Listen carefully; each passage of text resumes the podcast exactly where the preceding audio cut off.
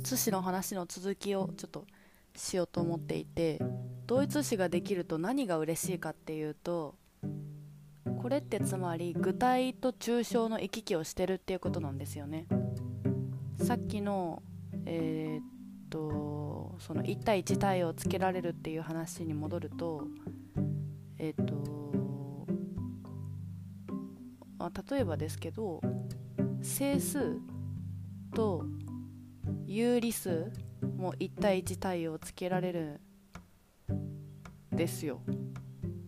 確か。ちょっと 言い始めて。あそうそうそう。つけられますね。あの、まあ、詳しい話はしないんだけど数学の講義じゃないから。有理数っていうのはあの分数でかける数字のことで整数は生活にも馴染みの深い馴染み深い、まあ、1234567っていうのとマイナス1マイナス2マイナス3っ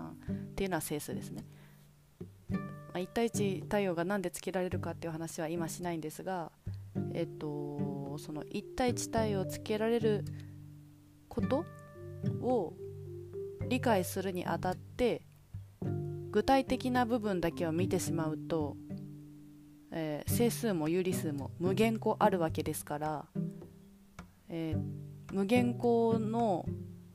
弦に対して1対1対応をつけられることを全て確かめるっていうのは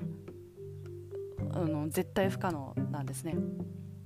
なので抽象的に考えることが必要になってきます。つまり高校数学で出てきたと思うんですけど数学的機能法っていうのがありますね。あれも実は整数の定義であるペアノの公理というものを、えー、その公理として使って整数のえー、っと整数の定義を使って数学的機能法というものは成り立っているのですが何が言いたいかっていうとあれにより、え、まあ、抽象的に数を捉えられるどういうことかっていうとその123っていう数字を使うだけではなくって n とか k とか n プラス1とか n プラス2とかそういうふうに一般化抽象化して考えるっていうのは強いところなんですね。で、えー、何何の話をしたいかというと抽象化するっていうのはどういうことかというとこれは物事を理解するっていうことにつながってくると思うんですね。私は理解するという言葉の意味は具体的な例を挙げられることと抽象的な説明ができることこの2点を2点をクリアできたできているという状態が理解しているという状態だと思っていまして話をする上でもそれってどういう意味って聞かれた時にじゃあ例えばこういう状況はこういうことですよねっていうふうにパッと具体例を挙げられるっていうのは自分の言葉や自分の体験自分の経験で説明ができる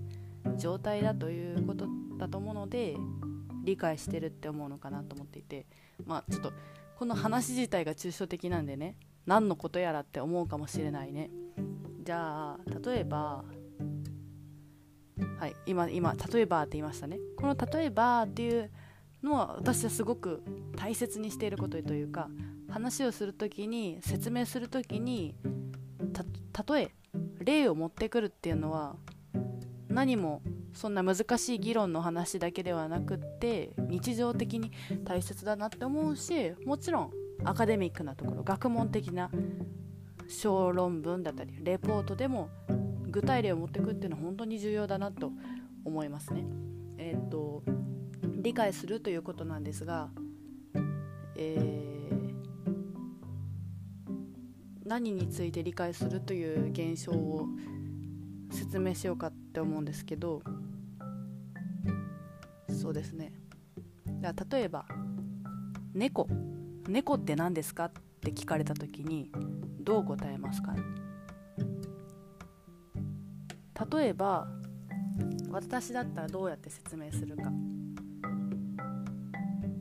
えっ、ー、と人間以外の動物って知ってますか？って聞きますね。猫じゃなくて何でもいいから動物他に何か知ってますか？で虫って答えられたらあ虫ねちょっと虫と猫はちょっと違うんだよねと言いますね。じゃあ他に何か知ってる？って言ったら犬犬って言われたとしたらああ犬と猫はちょっと似てるかもしれない。なぜなら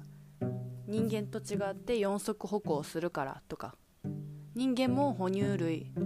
だけど犬も哺乳類猫も哺乳類あちょっと近いかもねと。と人間に比べて毛が多いっていうのも犬と猫の共通点かもしれない。じゃあ犬と猫ってどう違うんだろうって考えた時に犬って例えばどんな種類知ってるとか言って聞くかもしれないです。私は犬にあんまり詳しくないし今即興で話してるから変なこと言うかもしれないけど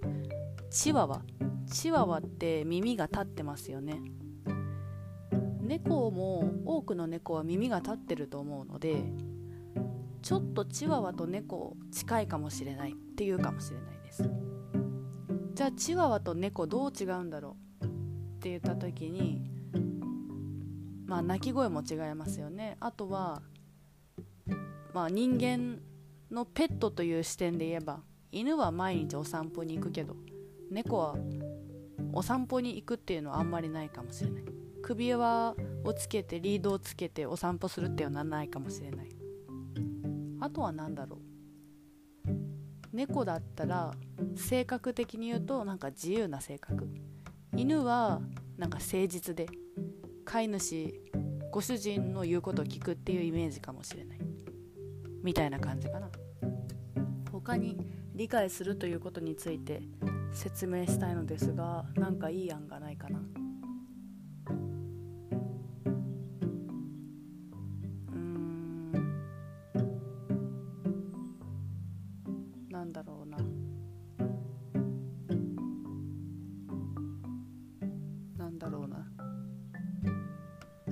パッと例が思いつかないのですが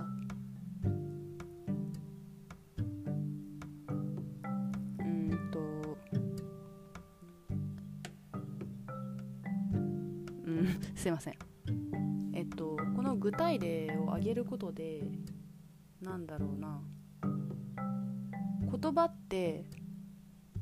辞書に意味は書いてあるけど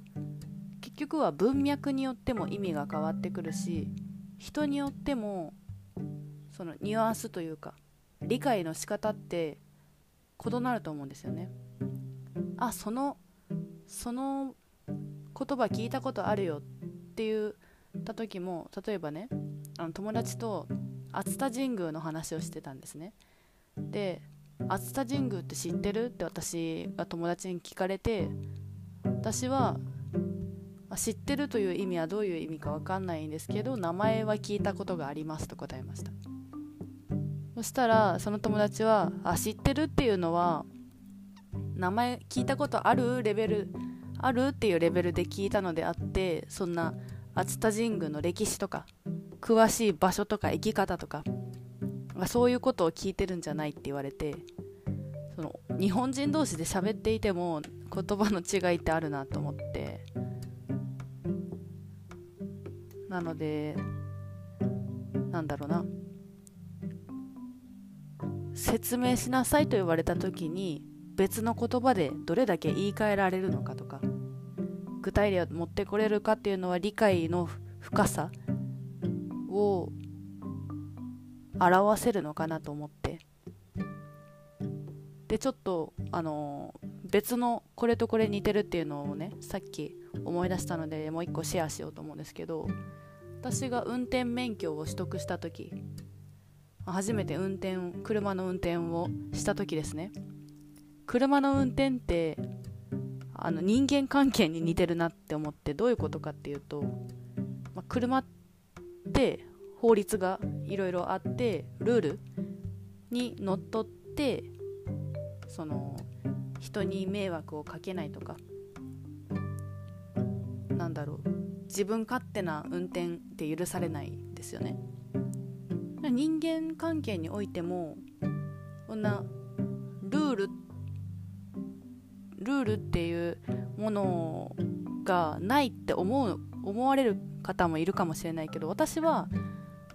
まあ、暗黙のルールっていうのがたくさん存在するのかなと思っていて特に日本だったら